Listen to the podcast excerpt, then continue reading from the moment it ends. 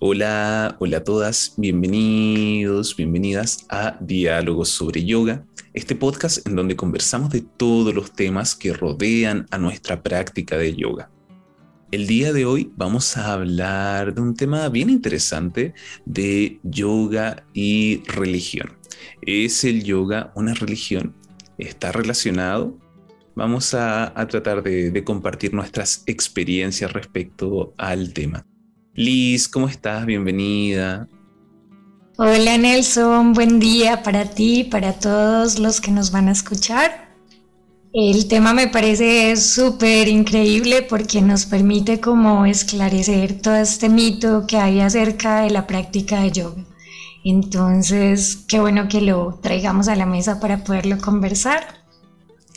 Sí, es un tema bien interesante y, tiene distintos puntos de vista, entonces vamos a tratar de disociarlo para poder avanzar y tener una visión bastante amplia.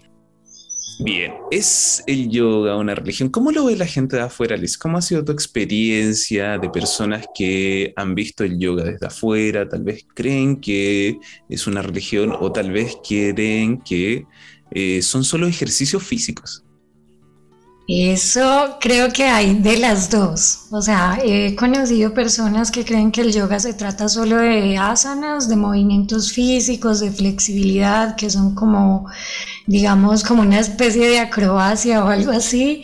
Y también he conocido la otra parte de personas que, que, piensan que el yoga tiene algo que ver con una religión específica. Y de hecho, eh, antes de hacer este podcast, eh, por curiosidad me metí a Google a buscar el yoga es una religión y aparecía un montón como de o sea, de páginas de, religiones como cristianas, cosas un poquito más radicales, que, o sea, te explicaban, te daban los motivos por los cuales una persona cristiana, una persona que pertenezca a otra religión distinta, eh, no podía practicar yoga y tienen como una visión bien sesgada, o sea, son religiones muy separatistas y hay como esa búsqueda de tener la razón, como que mi Dios es el Dios y todos los demás eh, no son nada, ¿cierto? Son un engaño. Y, lo que trata la filosofía del yoga es de romper con todas esas separaciones. O sea, digamos, la perspectiva de lo divino en el yoga es solo una. O sea, tú puedes, según tu sensibilidad, elegir, creo que esto alguna vez también lo habíamos mencionado en un podcast anterior, eh, que uno según su carácter busca imágenes, símbolos con los que te identifiques, que estén acorde a, a tu no sé, a tu sensibilidad. Entonces habrán personas que, no sé, la imagen de Jesús les genera como esa conexión de lo divino. Habrán personas como, digamos, por ejemplo, a mí me gusta mucho todo lo que es la naturaleza, el universo. Por ejemplo, para mí mirar al cielo, imaginarme todo lo que hay detrás que tú no puedes ver, me supera. Es como, me, o sea, yo hace un tiempo que estaba tendida así en la hierba mirando el cielo cuando recién había llegado acá al Ecuador y miraba así las estrellas y todo era una noche bien despejada y me vino así un pensamiento que era como que abismarse es mirar al cielo. O sea, ahí tú entiendes lo que es el abismo, porque la gravedad como que te amarra a la tierra y sabes que estás acá, pero si, si no hubiera gravedad en la Tierra y tú pudieras como que soltarte hacia el espacio, imagínate lo infinito que es. Entonces, digamos, para mí eso es lo divino. Entonces creo que por ahí hay como esas malas interpretaciones de que quizás porque en la, o sea, hay, el hinduismo es una religión, ¿cierto? Y el yoga hace parte del hinduismo, pero no necesariamente todo el yoga es hinduista, entonces hay como esa confusión en, muchas personas que son tal vez muy creyentes de su religión, de pensar que todo el que hace yoga tiene que ser hinduista. Esa es como mi primera perspectiva para no alargarme demasiado.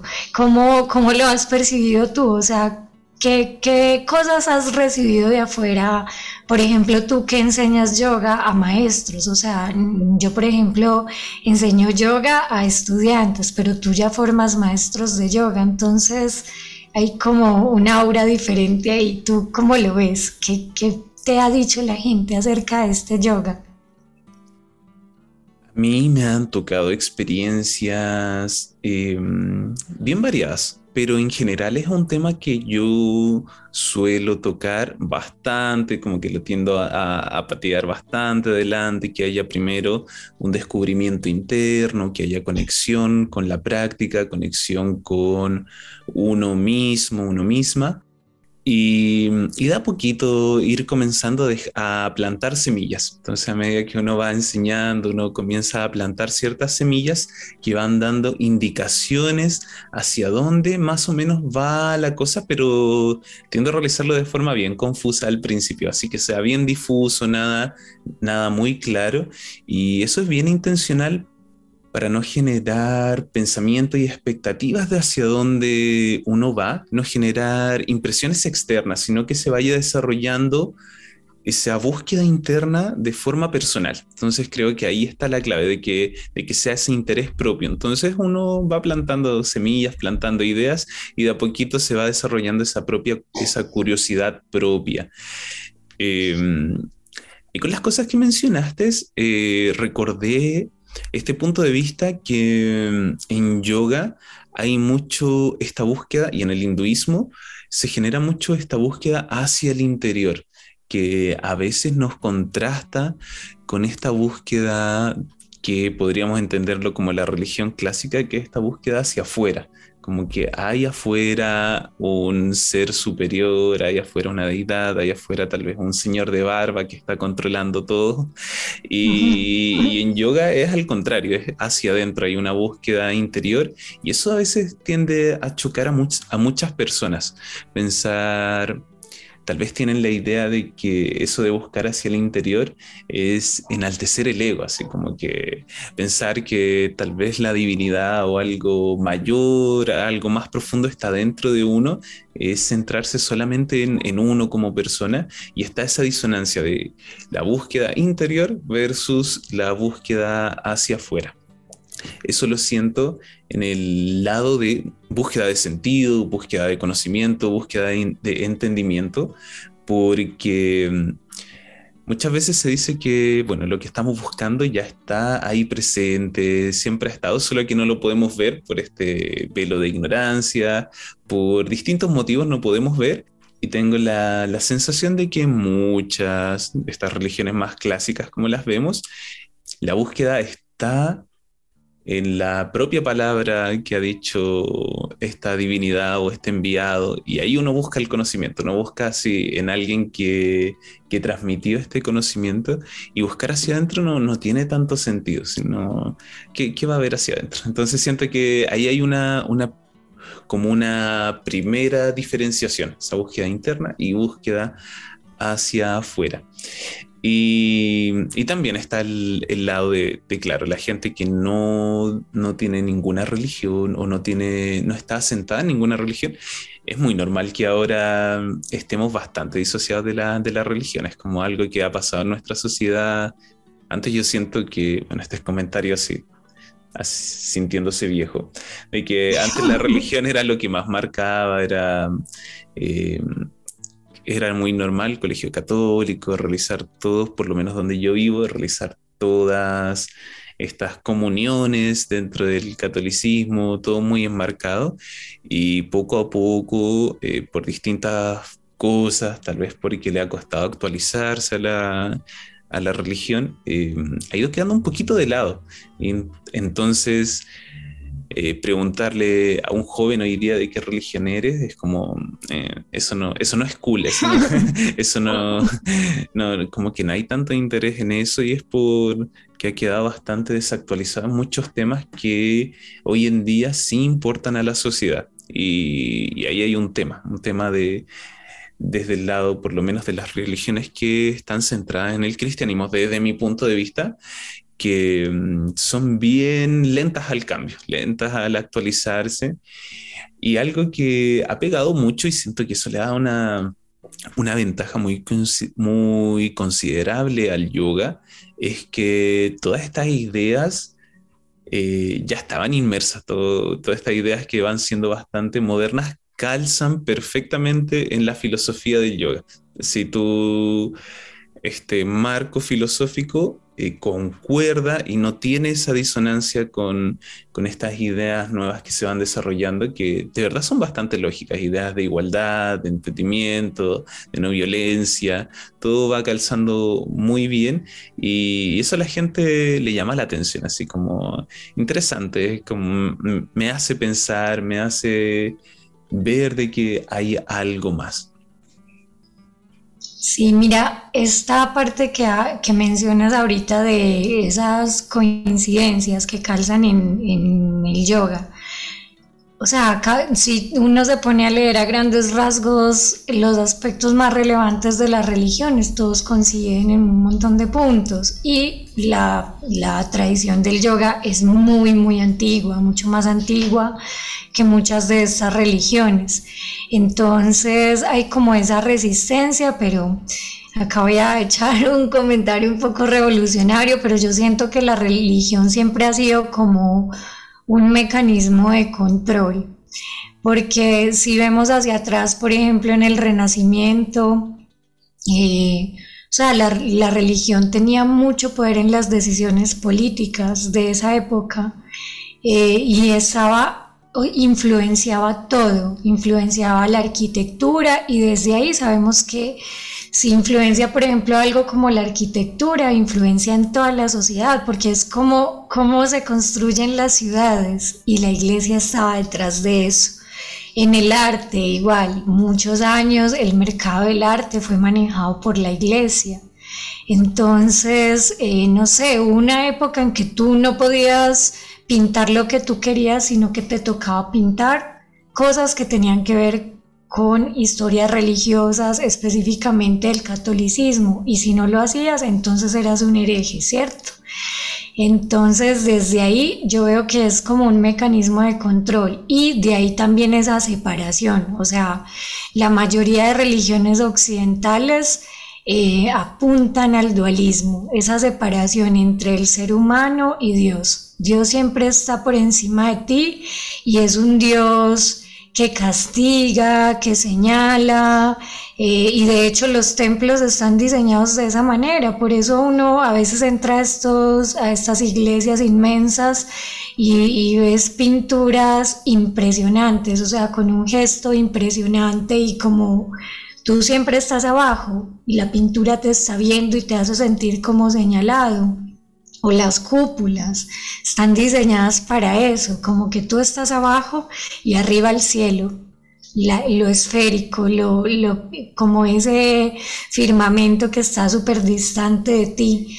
Entonces desde ahí también creo que hay ese choque em, entre, entre la religión y el yoga, porque ¿cómo rompes con eso?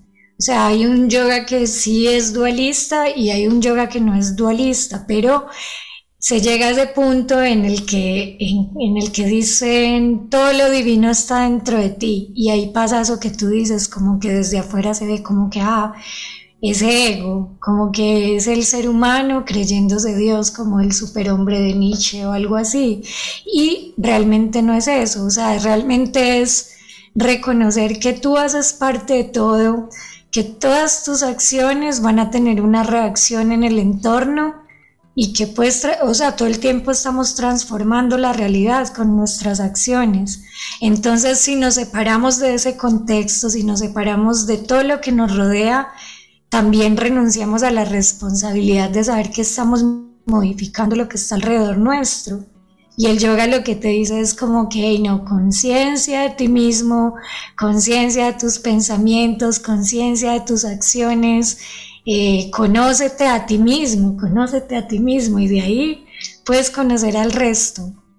En cambio, em, yo siento que hay, o sea, estas religiones, por ejemplo, digamos, el hecho de ir a contarle tus pecados, como que ese concepto de pecado igual me parece full raro a otra persona y que esa persona solo te diga, bueno, ve y recita esta oración y ya que has perdonado. No, o sea, te, le estás dando el poder a otra persona de que, o sea, de tus acciones, en vez de tomar tú mismo eh, voluntariamente la responsabilidad de las acciones que, que llevas a cabo en tu día a día. Entonces de ahí también siento que esa es una gran diferencia y que, y que tal vez nos tome muchos años reconciliar estas partes religiosas, no desde el lado del yoga, porque el yoga no tiene religión en realidad. Cualquiera puede practicar yoga. Ya si tú te metes a algo más específico, por ejemplo, no sé, si te vas al hinduismo, ya es otra cosa, ¿cierto? Pero de ahí un ateo puede practicar yoga, eh, una persona católica puede practicar yoga. Yo, digamos, de hecho en mis clases cuando digo la palabra Dios, como tiene una carga simbólica tan fuerte, ahí digo tu propia idea de Dios. Para que, como hacer ese, ese llamado a que no, no, ningún Dios está mal en el yoga, ¿cierto? Como que cada uno se identificará con, un, con una imagen específica, pero a la final esa energía que, que ha creado todo lo que nos rodea, todo el universo, es solo una. No es que son un montón de señores con barba eh, jugando a crear el universo, no es eso, ni siquiera, ni siquiera es como algo humano porque también es eso, como que yo siento que las religiones occidentales humanizaron a Dios, no sabemos qué es Dios, o sea, ¿quién puede decir qué, qué es Dios? ¿Cómo es? ¿Cómo se ve? Pero como para, para que el ser humano se sintiera más cercano a, a, esta figura de Dios, le humanizaron, le dieron una forma de hombre humano. Entonces, claro, también te genera choque el hecho de saber que, por ejemplo, en, el hinduismo están todas estas figuras terribles que tienen estas actitudes súper fuertes de guerreros, de destructores, eh, o sea, son terribles, entonces claro, eso te asusta porque es algo totalmente ajeno a ti, tú nunca has visto algo así. Eh, y de ahí Sí, son como muchas brechas que creo que va a tomar muchos años eh, reconciliar estas dos tradiciones, por así decirlo. Sí, es verdad, hay, hay harto que reconciliar.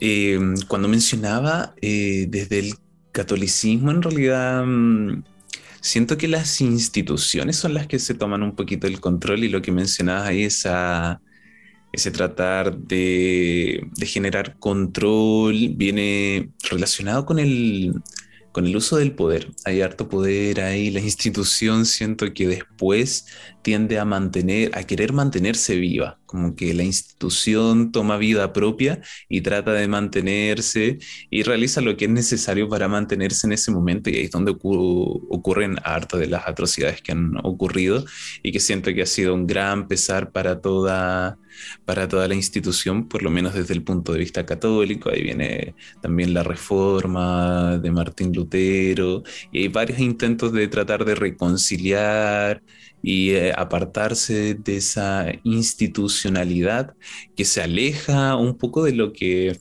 debería ser la raíz, que son estas historias que, también hay un problema, porque hay gente que la toma muy literal, hay gente que no tanto, de esto de las interpretaciones. Si uno lo ve desde un punto, bueno, desde el punto de vista que yo lo veo, eh, hay varias historias que están tratando de contar verdades que cuestan contarlas de forma literal. Entonces, a través de historias podemos aprender de, de alguna forma más eh, podemos simpatizar más con, la, con lo que está pasando, con el mensaje que está, que está tratando de ser transmitido.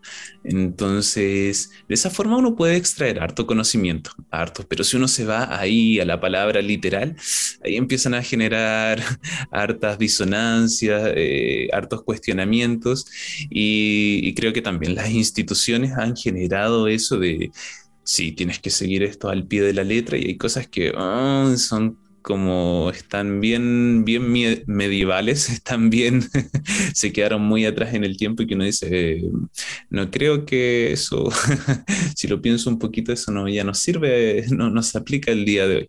Entonces, pero extrayendo, extrayendo como este, esta historia, la enseñanza que quiere, yo creo que hay algo sí que en el fondo, que creo que era el mensaje primero, la, religión, en este caso podría ser la Biblia, cualquier literatura que sea considerada como texto fundamental, eh, tiene harto que entregar. Eh, el problema está en esa, en esa interpretación, que es importante y ahí va algo bien que se puede analogar hacia el yoga y hacia el, más hacia el hinduismo, que es las historias como fuentes de aprendizaje, esas analogías, esas representaciones de conceptos que se usa mucho en el hinduismo, como lo mencionaba, estas figuras ahí que pueden parecer a veces demoníacas, están tratando de representar de forma bien exagerada, de forma bien gráfica, un concepto, tratar de representar una idea que, que cuesta, que es difícil eh, mencionarla tal vez solo con palabras, entonces se, incluye esta imagen, se, le da este recipiente. Hay una historia bien entretenida que, que escuché un Swami y me hizo bastante sentido. Es la historia, voy a un minutito para contarla. es la historia de unos alumnos que estaban conversando en la, en la clase, alumnos bien avanzados y estaban discutiendo acerca del camino del conocimiento, del Jnana Yoga, del Vedanta, y básicamente mencionando que el conocimiento es necesario, es lo único que es necesario y, y suficiente para encontrar esta realización interna, puede ser a través del conocimiento.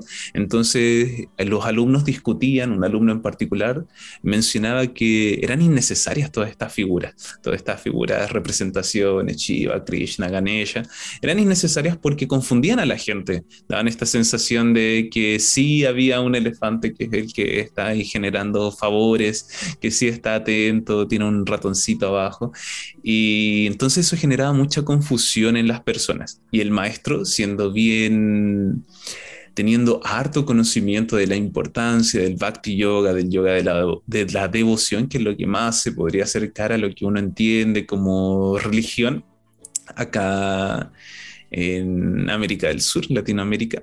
Y entonces el maestro simplemente por, estar dando la clase dice, mm, voy a responder a tu pregunta, pero antes eh, tráeme agua, por favor. Entonces le pide al alumno que vaya a traer agua y a los pocos minutos el alumno vuelve y le, y le pasa el vaso de agua al maestro y el maestro lo mira así con cara de, de no, eso no, no es lo que te pedí, eh, yo te pedí agua y el, el, alumno le dice, pero acá está un vaso de agua. Y, y el maestro le dice, no, yo no te pedí un vaso de agua, yo te pedí agua. Y el alumno, bueno, siendo igual bien inteligente, estando bien al tanto, comprendió lo que quería decir el maestro, que hay veces que es necesario tener ese recipiente en donde podemos sostener esto que es mayor. Entonces, ese vaso representa el recipiente, la forma que le entregamos a un concepto para poder entregarlo de, mayor, de mejor forma, de una forma más cercana, atraer, tal vez de, que nos genere nos genere esa conexión, nos genere el recipiente lo vamos a poder elegir, pero el contenido es el mismo, el contenido es agua. Pudo haber venido en una tacita, en un vaso. Entonces ahí la importancia de, estas figuras y me hizo mucho sentido porque hay conceptos, hay experiencias que el lenguaje ahí nos genera una barrera bien grande, tratamos de explicarlos de la mejor manera, pero el lenguaje se queda corto, lo, completa, lo complementamos con sonidos, lo complementamos con imágenes para tratar de hacer la figura lo más amplia posible pero es algo que, que, a veces el lenguaje no, se queda muy corto, el lenguaje no, nos limita, no. Y ahí está ese concepto, el concepto de, de, entregarle una forma, una figura, y que a veces genera esa sensación de mucho rechazo, esa sensación que, no se comprende que es eso, que es un recipiente, que es una forma, que es algo que nos acerca, nos ayuda a generar conexión.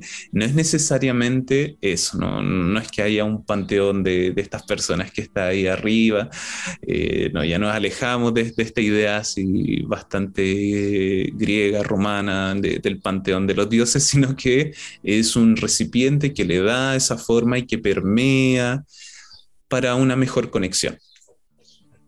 De hecho, una cosa que me encanta a mí del yoga es que te todos estos aspectos son como tus luchas internas también.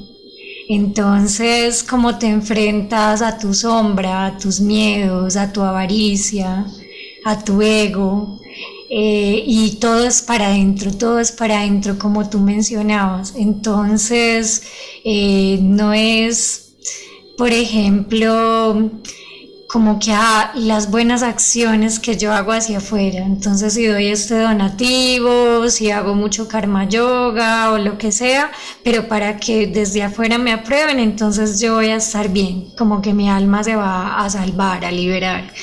Y en el yoga es todo lo contrario. Tú mencionabas, por ejemplo, lo del conocimiento, y yo creo que es así, o sea, el conocimiento nos hace libres, pero no solo el conocimiento intelectual, no solo la cantidad de libros que podemos leer, la cantidad de idiomas que podemos eh, hablar o instrumentos que podemos tocar o eh, todas las virtudes que tenemos, sino ese conocimiento del ser. Porque el ser es muy complejo y ese símil del agua también yo lo he escuchado con el alma como que digamos que hay un, si consideramos la idea de lo divino como un alma universal, por ponerlo en palabras, ¿cierto? Porque eso son cosas que no se pueden definir. Pero esa alma lo que hace es, es como el agua, o sea, es como, es tan como te explico, tan versátil que puede adaptarse a la forma de un árbol, a la forma de un humano, a la forma de un planeta, a la forma de un universo. Entonces, de ahí que también esta forma eh, súper versátil pueda adaptarse a diferentes avatares, símbolos que se adapten también al carácter de cada persona.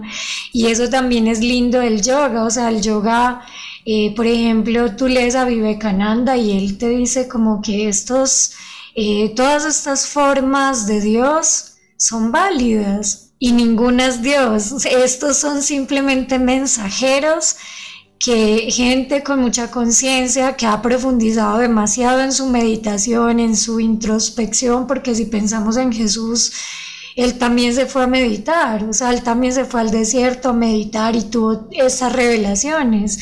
Entonces, y era un ser humano, o sea, no era eh, todas esas cargas divinas que se ponen sobre los maestros, no las ponen ellos mismos, somos las personas que vamos llenando de como toda esta aura y esta mitología alrededor de, otra persona, pero simplemente son como personas muy atentas, que han profundizado mucho hacia adentro y han despertado eh, esa conexión con todo, esa falta de separación, y de ahí que transmiten un mensaje lo que nosotros hacemos con ese mensaje ya no depende de estos mensajeros, ¿cierto?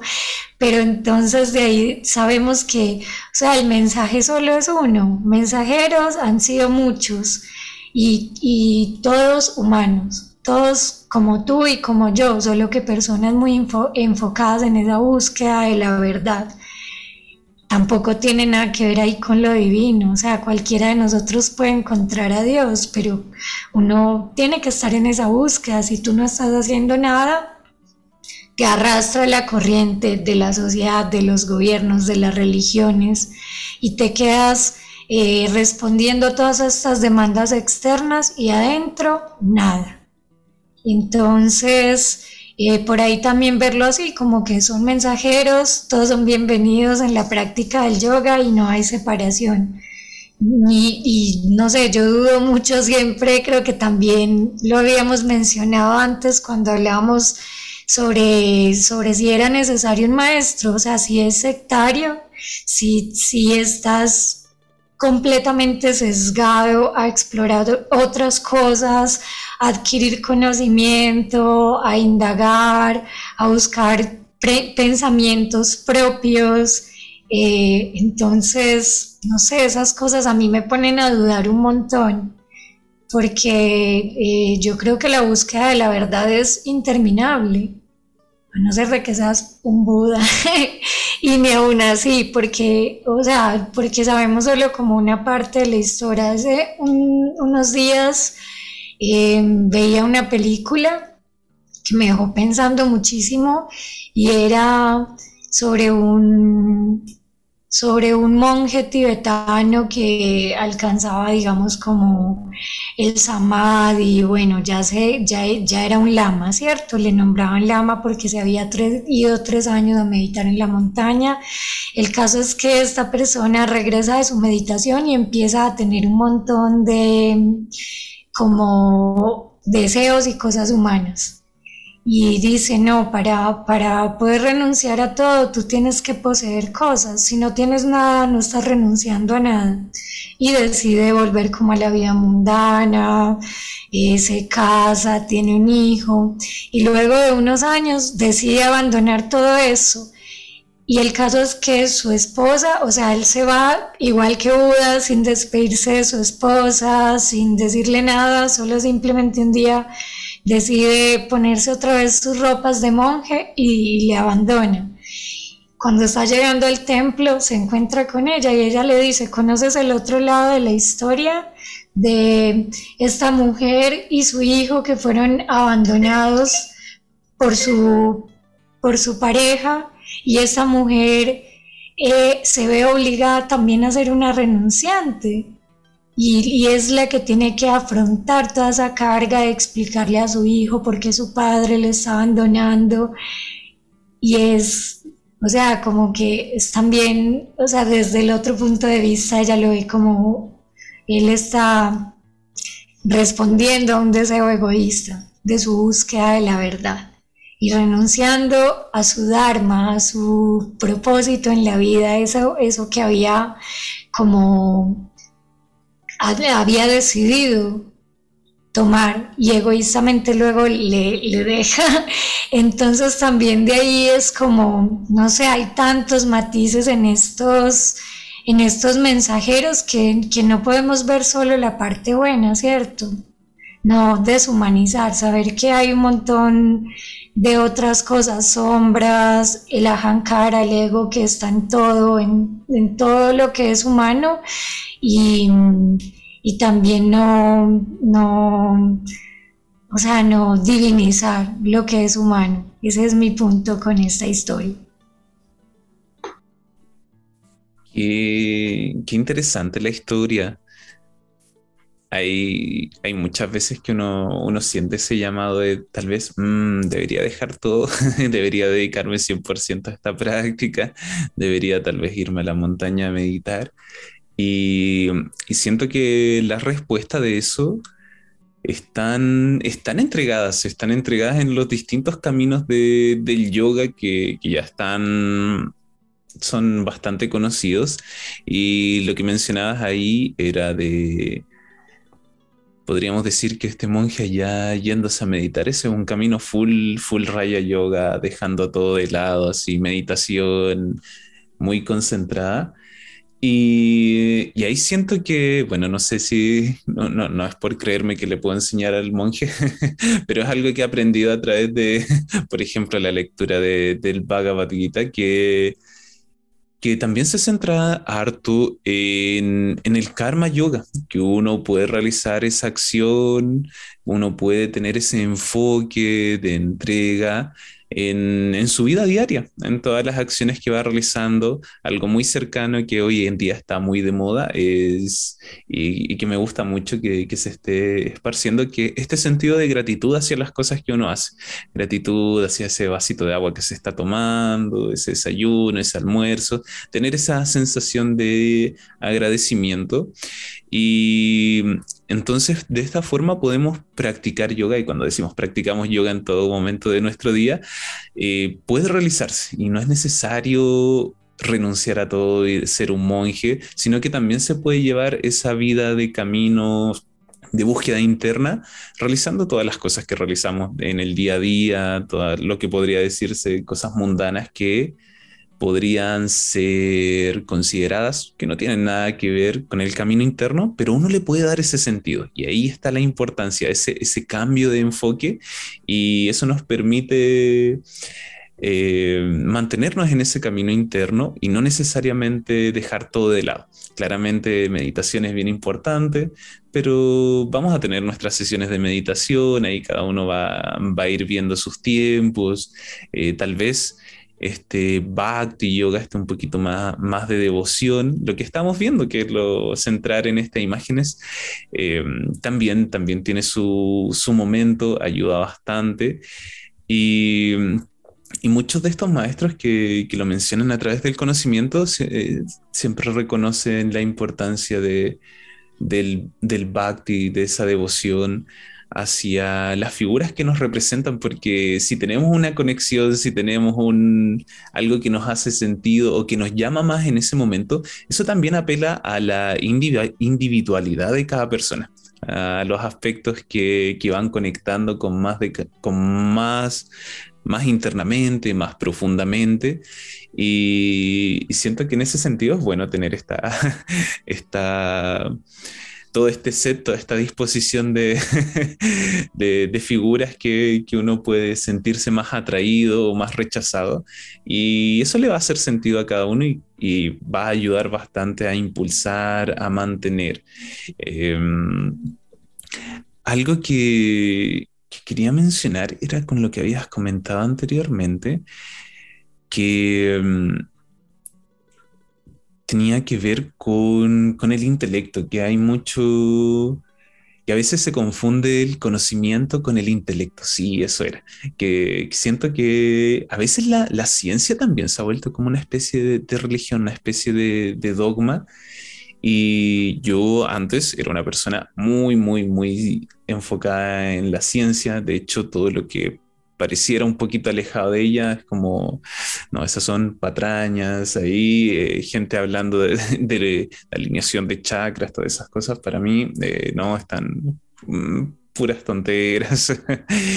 y de a poco le he ido encontrando el sentido, le he dado mi forma de sentido. Y, mm, y la ciencia en cierta forma también tiene su aspecto de creencia. Y de hecho los científicos que son muy, muy eh, están muy metidos en acerca del conocimiento científico, de cómo se genera el conocimiento. Hay ramas de cómo se genera el conocimiento y también nos podemos colocar bien filosóficos. Eh, hay gente que se le olvida eso y, y toma la ciencia simplemente como la verdad. Esta es como la verdad pero se nos olvida que la ciencia ha ido, va evolucionando, entonces eso también es parte del compromiso científico. De hecho, el científico, muy bien científico, sabe que si mañana se descubre un nuevo paradigma que une de mejor formas las leyes de la naturaleza, que eso es algo que se está buscando hace tiempo, se han logrado unir bastante, eh, fue, fue toda una revolución unir el, el magnetismo con la electricidad fue como, wow, se pueden unir esas fuerzas.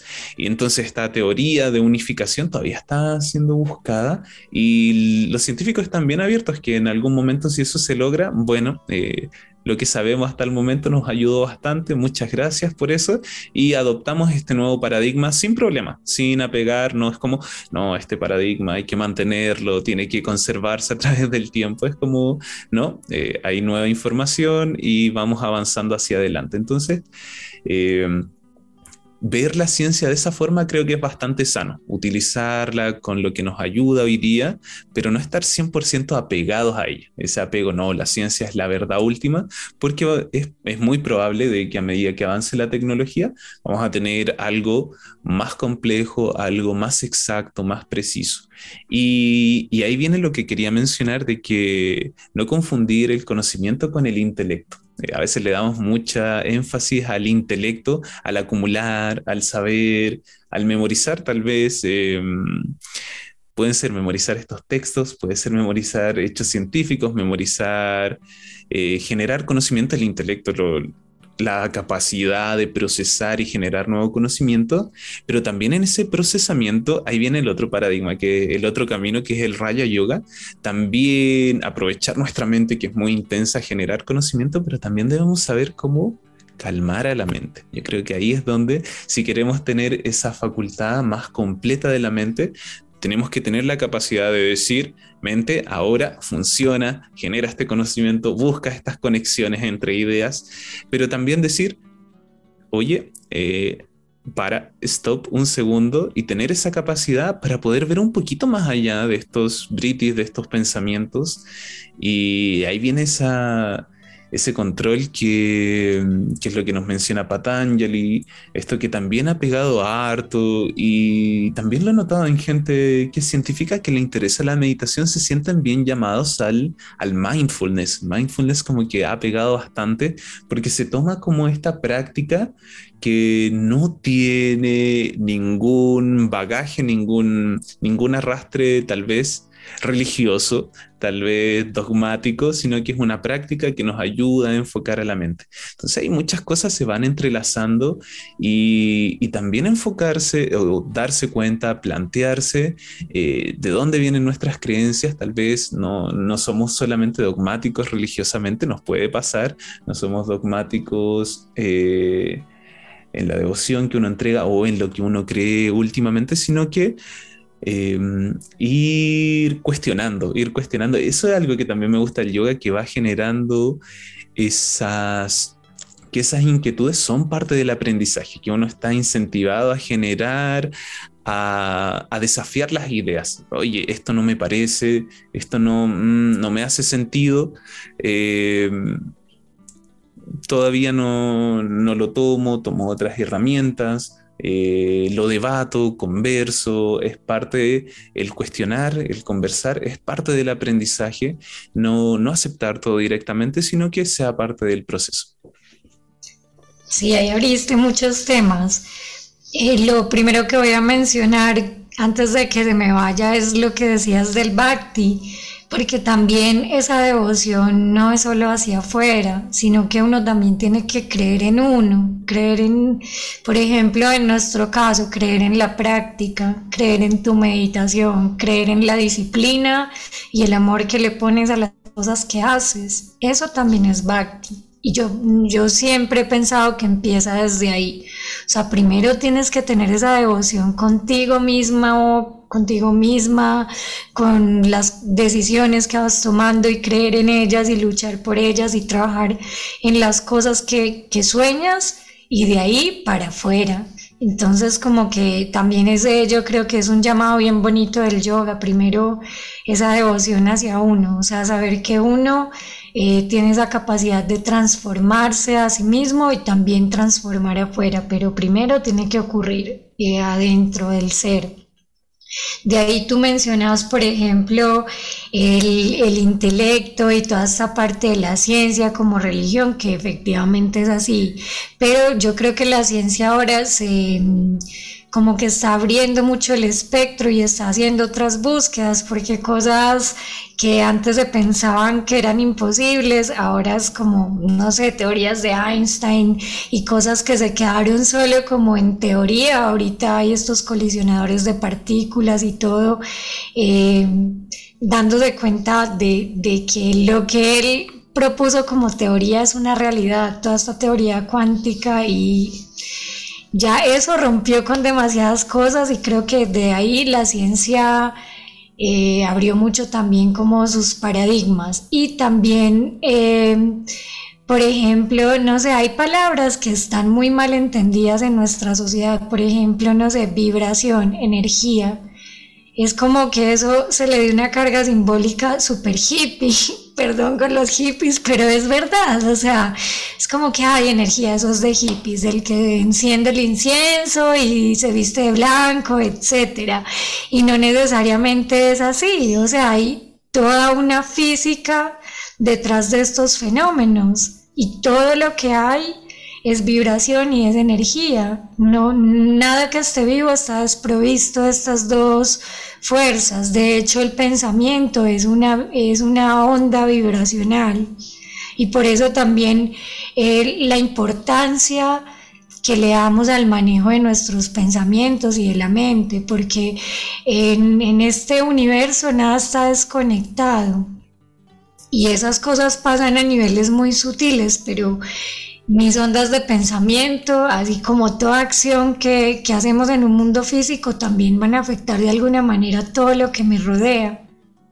Y de ahí yo creo que es también esa búsqueda del yoga de aplanar esas, esas ondas de la mente, porque no, no, es, no es teórico, es realidad. Por eso ahora ya se pueden hacer estudios de que van, te conectan unos sensores y estudian qué pasa en la mente cuando estás en un estado profundo de meditación. O sea, es algo que es tangible y comprobable. De ahí, por ejemplo, yo pensaba, tú mencionabas los chakras y yo, o sea, como que he ido entendiendo que hay conceptos que son súper aceptados y que ya hemos comprobado eh, a través de la ciencia que eran mucho más anteriores que la ciencia. Por ejemplo, este tema de los chakras está totalmente vinculado con todo lo que tiene que ver con el sistema nervioso y estaba se había hablado y se había descubierto miles de años antes de que la ciencia dijera que los seres vivos tenemos un sistema nervioso. Entonces, eh, no son cosas como tan separadas. Solo como no, no podemos abrir un cuerpo y sacar el chakra y verle del color y con los pétalos del loto, entonces decimos que no existe, pero en realidad está vinculado con otras cosas que tienen que ver con el diseño del cuerpo humano y de algunos animales también, incluso plantas, o por ejemplo el concepto del átomo. Eh, los Vedas ya habían explorado ese concepto del átomo miles de años antes de que en Occidente dijéramos que, que, hay un átomo y que es la partícula más pequeña que compone como la materia. Entonces, eh, no está desvinculado, solo creo que vamos en como eh, a tiempos diferentes, como que ellos avanzaron un montón y apenas hasta ahora hemos empezado a encontrar estas relaciones y a procesar mucha de la información que fue escrita, más allá de lo ritual, de lo supersticioso, porque también nuestros prejuicios, nuestros sesgos son los que nos hacen calificar este tipo de cosas como superstición. ¿Por qué? Porque no las entendemos. Y solo cuando a través del método científico decimos, ah, quizás esto se relacionaba con esto otro, desmitificamos todo esto que está escrito y que es una información valiosísima, pero es tan compleja que todavía hay gente que después de miles de años está tratando de entender esta información y darle un sentido. Eso, a ver qué más. Y también el, lo del manejo de la mente en relación con la religión, como para aterrizar otra vez en el tema de la religión, es como, o sea, eso también me parece hermoso del yoga, es como el yoga te da esa posibilidad de reconocer a tu mente como parte de ti como que es, es tuya y tú tienes el control de manejar esos pensamientos, de explorarle, de ampliarle a la conciencia. En cambio, yo siento que muchas religiones occidentales lo que hacen es separar al ser de sí mismo. Y por eso, o sea, yo mucho tiempo de mi vida pensaba que yo era mi mente entonces, y cuando haces ese ejercicio de decir, bueno, y, y, si te quitan la mente, ¿tú qué eres? O si te quitan el cuerpo, ¿tú qué eres? ¿Sigues siendo o ya no eres nada? Y eso es lo que hace el yoga, como que generar esa distancia, saber que es una herramienta que te pertenece y que tú puedes moldearla a tu manera. No es que la no es que ay, no soy capaz de parar de pensar o, o no sé, como, como sentirte totalmente identificado con lo que piensas que pueden ser tus ideas, tus recuerdos o toda esa información que vamos acumulando y que también es del ego. O sea, también eso de, decir soy, soy el que más libros me he leído, soy el que sabe de todo, es también como esa búsqueda de, de, de demostrar que eres solo porque vas acumulando. También en el yoga hablamos de austeridad y la austeridad no tiene solo que ver con, con lo material, con lo que está afuera, sino con tu mente. O sea, también eh, eso de no hincharse de conocimientos hasta explotar, sino como que si vas a llenarte de conocimientos, entonces por lo menos comparte esos conocimientos hacia afuera o aprende a discernir también, no te identifiques con todo lo que lees, con todo lo que ves, con todo lo que escuchas. Y de ahí yo creo que eso es una diferencia muy grande entre el yoga y las religiones occidentales, esa posibilidad de discernimiento. No dar por sentado que porque hay una persona delante de ti con poder diciéndote esta es la verdad, entonces tú sin pensar, sin pasarlo por el filtro de tu propia experiencia, vas a decir esta es la verdad. El yoga siempre te invita a, esa, a ese autoestudio, a esa reflexión y a ese discernimiento de decir, bueno, esto es la verdad por esto, por esto y por esto no porque haya una persona que me esté diciendo que esa es la verdad. Sí, tienes razón con lo que mencionas. Para una persona que recién está integrándose en la práctica del yoga, puede sentir que, están hablando estas dos personas, y yoga y religión, toda esa, esa profundidad, que, qué carril se están pegando.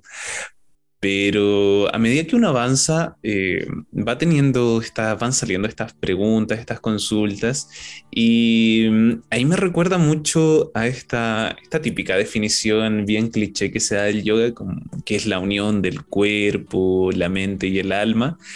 Y he tenido mis momentos como conflictos con esa definición, pero he ido encontrando, reconciliando y entiendo lo que quieren decir eh, los maestros que la proponen, que es básicamente mm, ese camino, ese trabajo que uno va realizando. Eh, nos da esa, esa pequeña, ese pequeño camino por el que hay que seguir porque porque primero nos vamos a relacionar con el cuerpo, ahí va lo que hemos mencionado en nuestra práctica de yoga, tal vez vamos a descubrir lo que contás de no pensar que soy solamente mi mente eh, y la unión con el alma iba a ser, hace referencia a la palabra alma más a, esta divinidad o a este todo, a esto más infinito, a esto que, que, que lo une todo, esta conciencia eh, que lo observa todo y mm, va, entregando como ese pequeño camino. Entonces me ha he tomado más me he reconciliado con esa definición.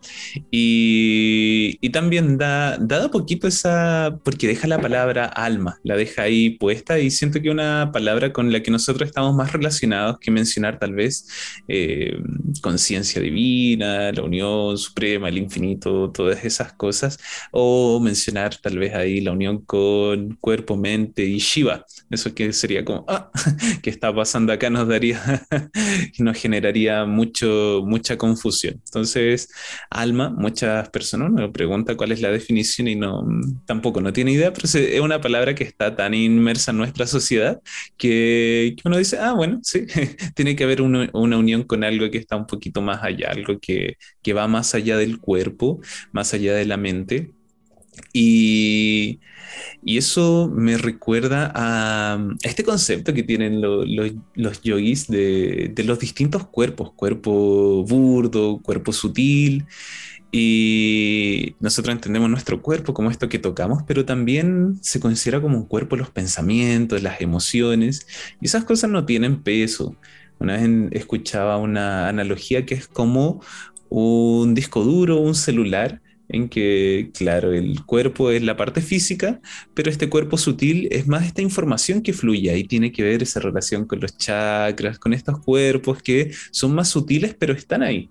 Por ejemplo, si nosotros tenemos un celular nuevo y le agregamos mucha información, no, tenemos un celular, lo pesamos, va a pesar cierta cantidad, luego le ponemos mucha información y lo volvemos a pesar en una pesa, va a seguir pesando lo mismo, esa información, ese es ese cuerpo sutil, eso que no podemos tocar, no podemos visualizar, eh, pero está ahí, está ahí. Entonces, eh, una analogía para poder entender podría ser esa RAM que está funcionando, esa energía que fluye, pero no no es directamente tangible, son procesos que están ocurriendo ahí y tal vez los podemos monitorear, como mencionabas con el computador, lo podemos monitorear con los sensores en nuestro cuerpo, pero es un cuerpo y se tenía esa noción de ese cuerpo. Y, y eso. Eh, otra cosa que iba a comentar era esta... Cuando vamos en el camino interior, y nos alejamos de ese camino externo de ver cómo esta persona que está afuera, podemos ver esa, esa figura en el interior, buscar esa, esa conciencia que en muchos caminos se, se, menciona que básicamente esta realidad última, esta conciencia que lo ve todo.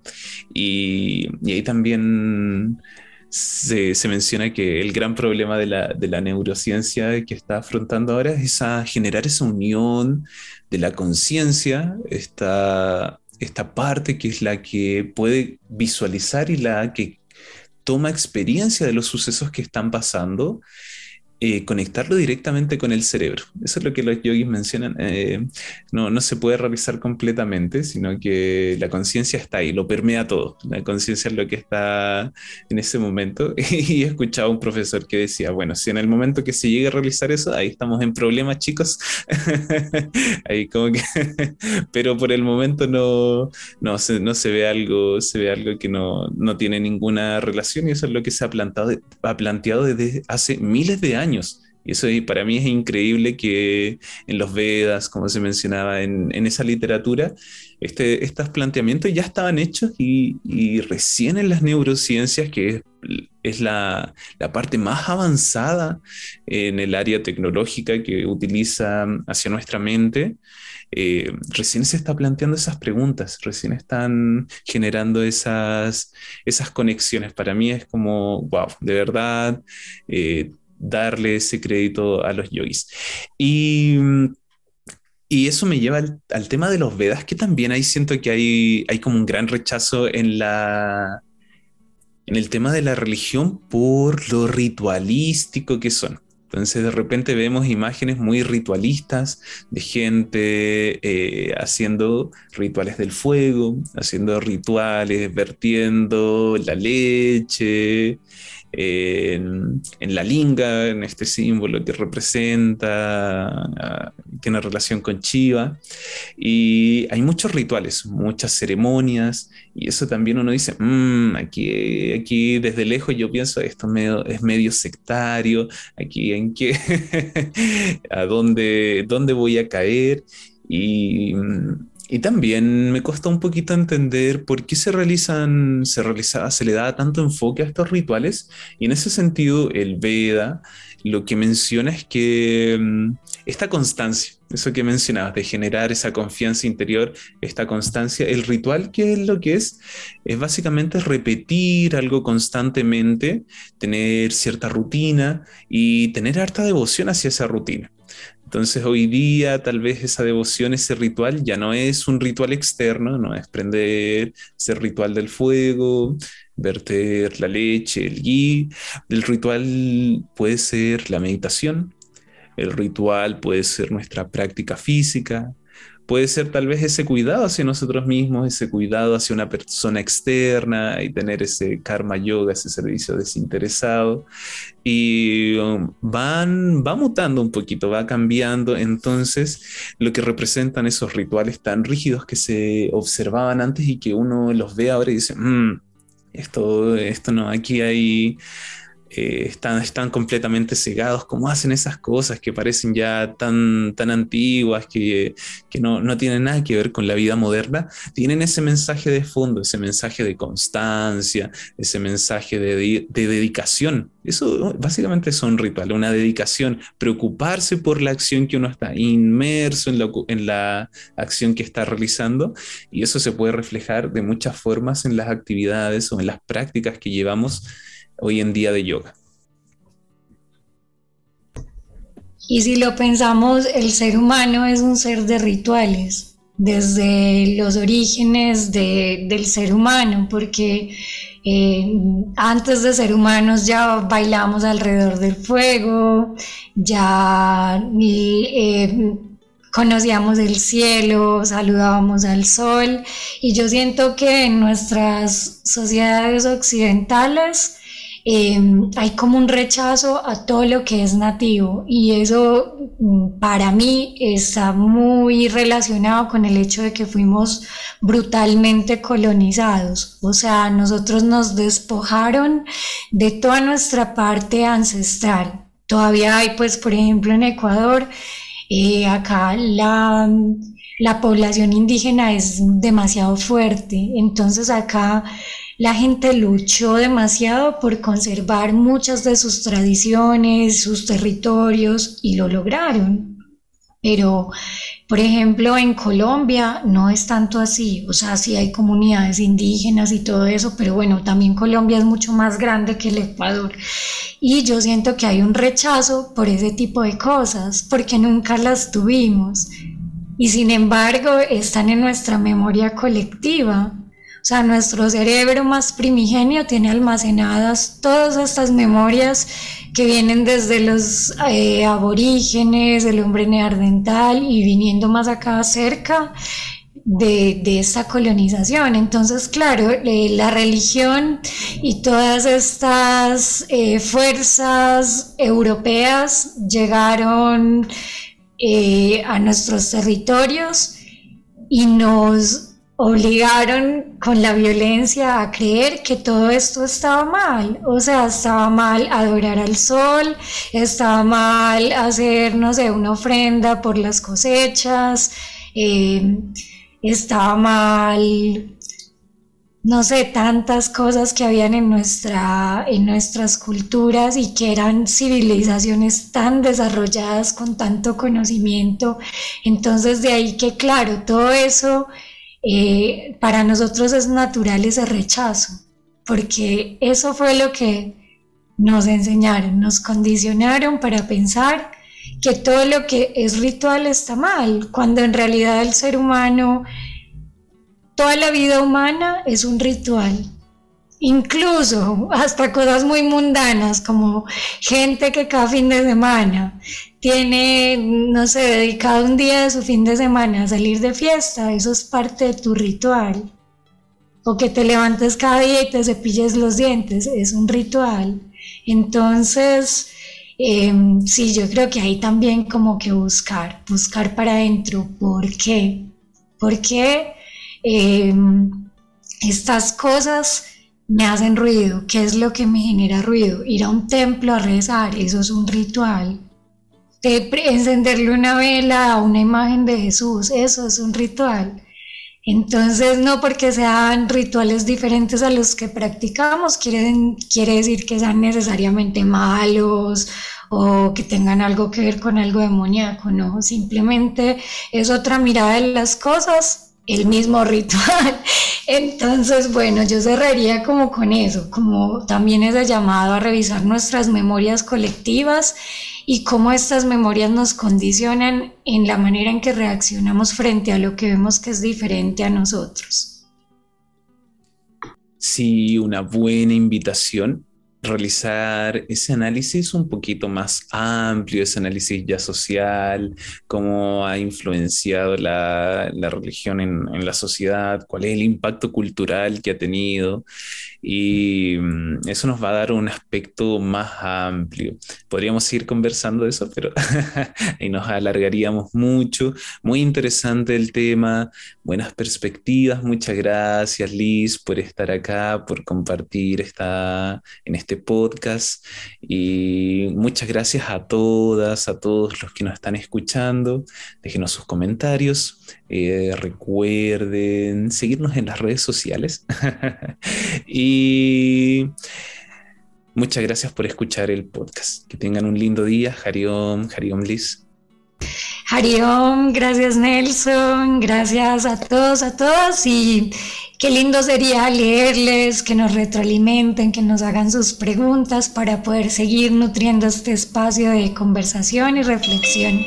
Hariom.